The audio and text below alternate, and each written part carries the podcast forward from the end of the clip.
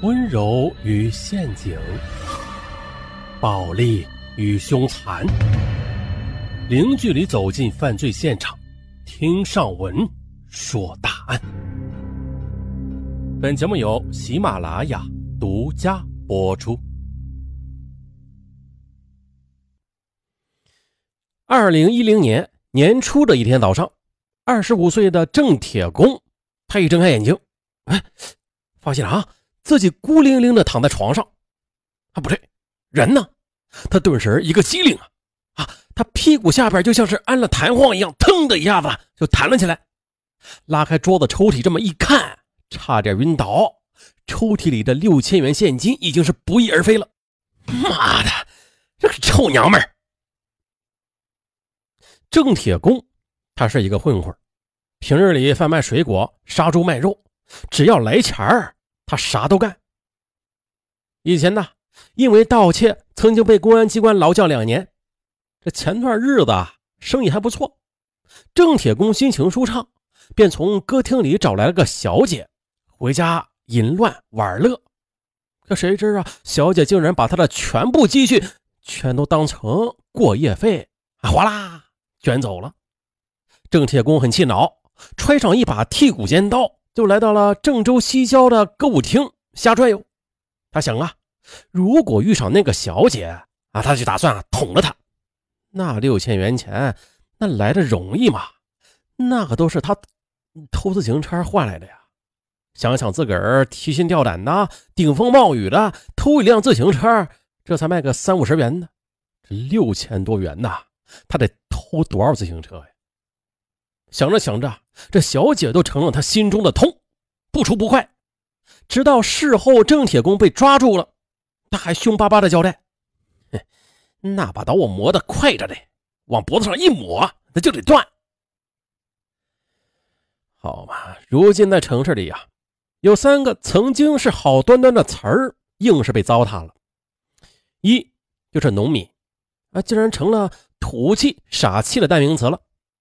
二呢，就是同志，有时特指是同性恋。这三就是小姐了。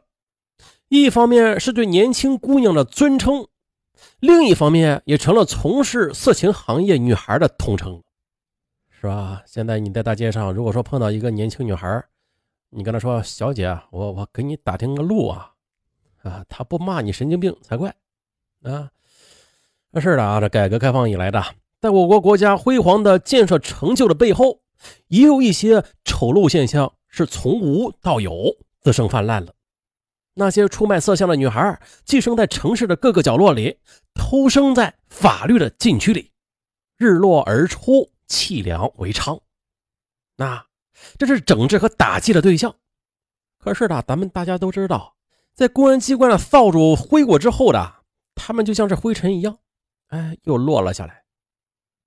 不能说那些扫黄打非没有用，但是收效甚微。反正嘛，你不能忽视他们的存在，就像是你不能忽视他们对社会集体的侵害一样。可是呢，到了郑铁工这儿，这些侵害社会的小姐们，她们自身又变成了受侵害的对象了。由此呢，我们就更加绕不开小姐这个话题了。这不呢，第一个倒在郑铁工脚下的小姐，名字叫刘佳，四川人。可是啊，她并不是卷走郑铁工辛苦钱的那个小姐。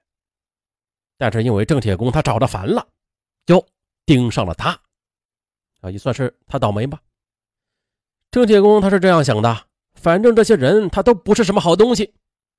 于是呢，在黄河路和幺零七国道的交叉口的立交桥下。他趁着夜色啊就窜了上去，用手掐住了刘家的脖子，先是强奸，接着又抢去了两部手机和七百元的现金。最后，郑铁工又搬起一大块水泥板，狠狠地朝着刘家的头上给砸了下去。刘家就这样被砸死了。郑铁工把刘家的尸体用建筑垃圾给盖了起来，一直没有人发现。后来啊。他被缉拿归案，又根据他的交代，警方找了过去，挖开现场。只见脑浆溅的到处都是，惨不忍睹。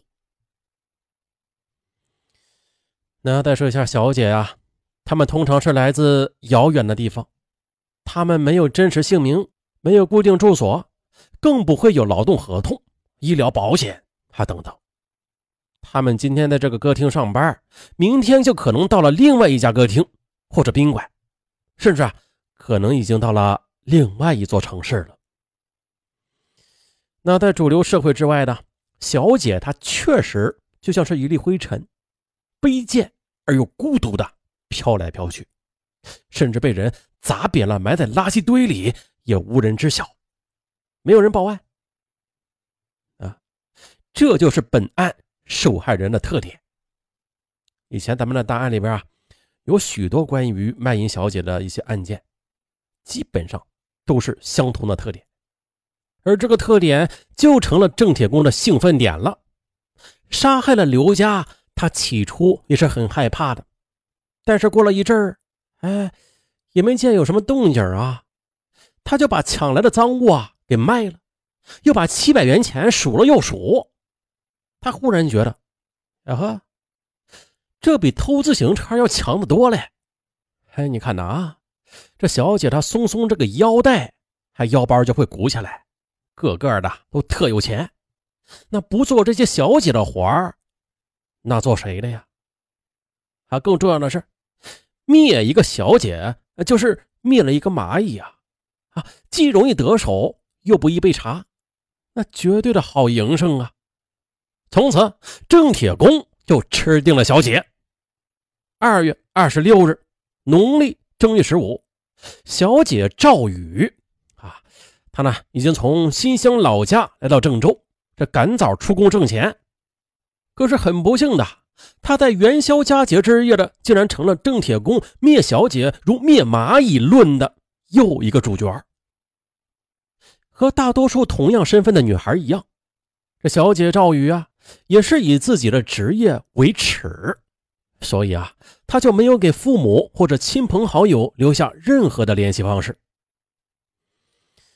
那接下来为了生意的方便，他就租房独居，白天睡觉，晚上出动。邻居和他没有正常交往，可不是吗？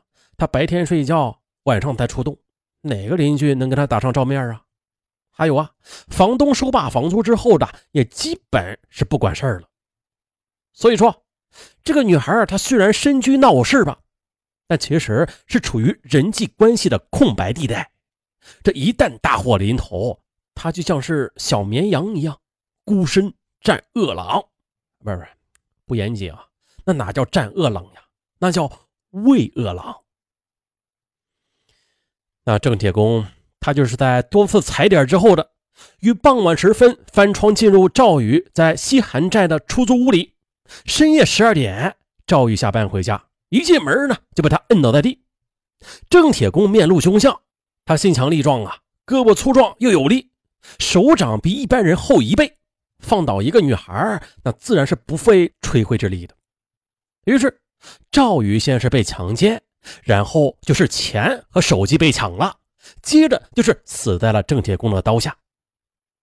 郑铁公使出了杀猪卖肉的刀法，把受害人的头从身体上割了下来，又把胸腔和腹腔用刀给豁开，把内脏又暴露出来，最后的才把尸块一股脑的都堆到了床下。咱们听上去委实是残暴至极，但是郑铁公他做下来却不慌不忙。最后呢，他还搬走了房中的电视机和影碟机。整整是二十天之后的，人们这才发现了，哎呦，这个可怜的小姐啊，她的悲惨的结局，并且呢，既不是他的熟人找上门来，也不是他的家人发现了他的踪迹，而是啊，他腐烂的身体发出了呛人的恶臭之后，这才招来了邻居和房东们的关心。嗯。带引号的关系。而事实上呢，听过上文说案的听友们应该都知道，以小姐为特定侵害对象的恶性案件，在全国各地那都是时有发生的。因为啊，他们通常是在凌晨三四点下班，而这也是治安控制最薄弱的时间段了。他们生活漂泊不定，又习惯的随身携带金银首饰、银行卡或者现金。